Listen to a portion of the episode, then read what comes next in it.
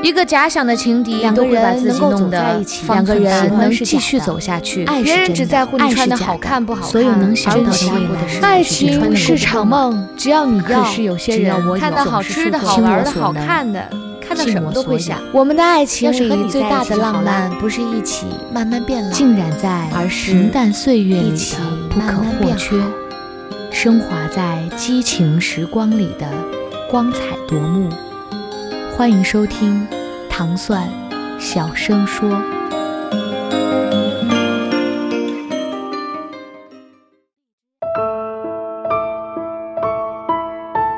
我喜欢的样子，你都有。作为一个爱胡编乱造言情小故事的不入流小写手，很多朋友喜欢问我：慕容同学，你写过那么多故事，怎么从来不写写自己的爱情故事？莫非？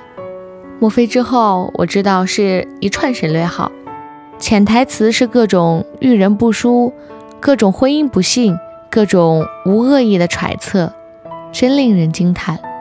我大中华的语言真是博大精深呢。我暗自打了个冷战，心想，写就写吧，谁怕谁呀？可决心才下，摆在我面前的就是一道难题。我该怎么称呼这位同学呢？叫他 L 君吧，太文绉绉，不符合我一贯的风格。叫他李同学吧，太过质朴。更何况李是天下第一大姓，大街上叫一声李同学，一百个人当中怕是有九十个人回过头来，辨识度太差了点。至于他的本名吧，那叫一个韦光正，和言情小说的男主角身份完全不搭，这里就不透露了。大家可以按照建国、国柱、和平这样的路数去想象。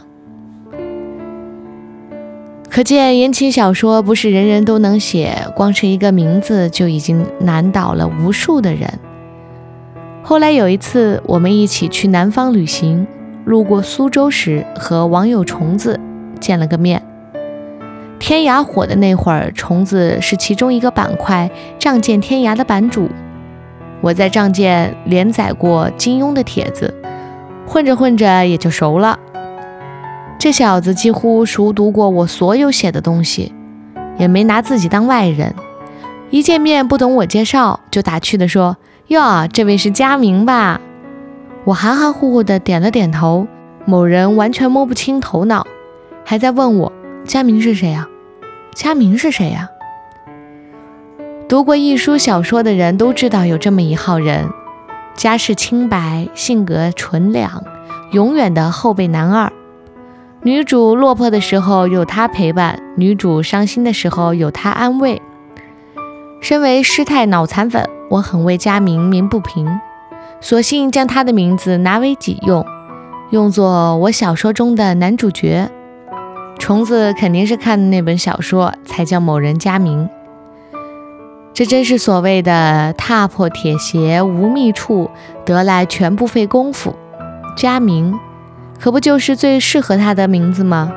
简简单单的两个字，亲切、温馨，让人想起邻家哥哥，一如他给人的感觉。他就是我的佳明。我落魄的时候有他陪伴，伤心的时候有他安慰。只不过他是我的男一，不是男二。我一直不知道用什么词来形容佳明同学。直到“暖男”两个字横空出世，才发现，原来眼前这个人就是传说中的暖男。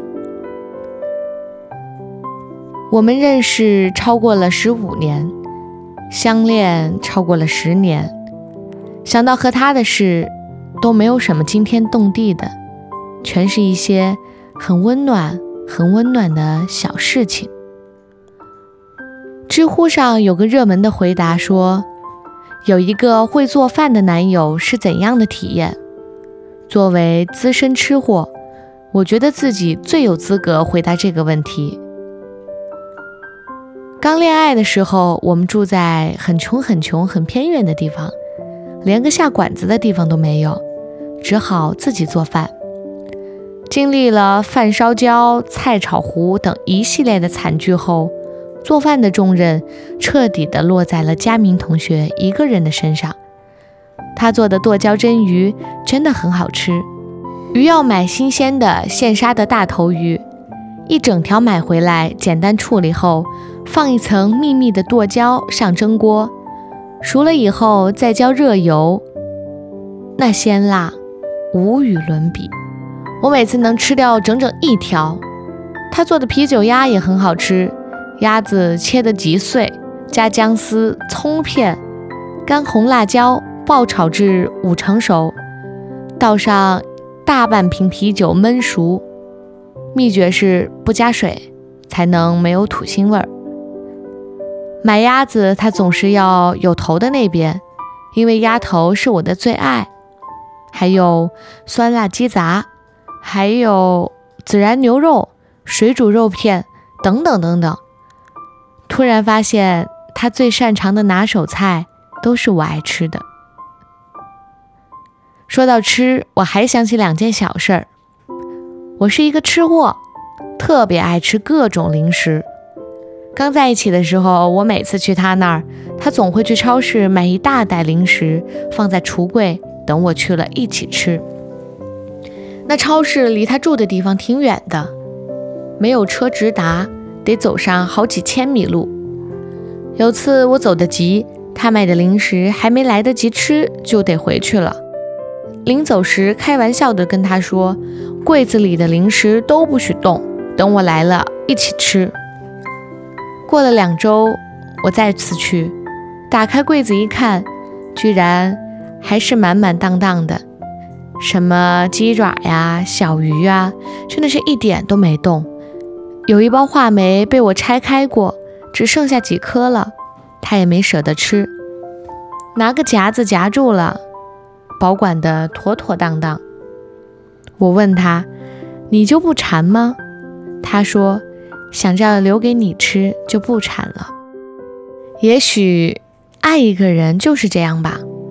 你对他提出的所有的无理要求，在他那里都成为了合情合理，只因为他心甘情愿。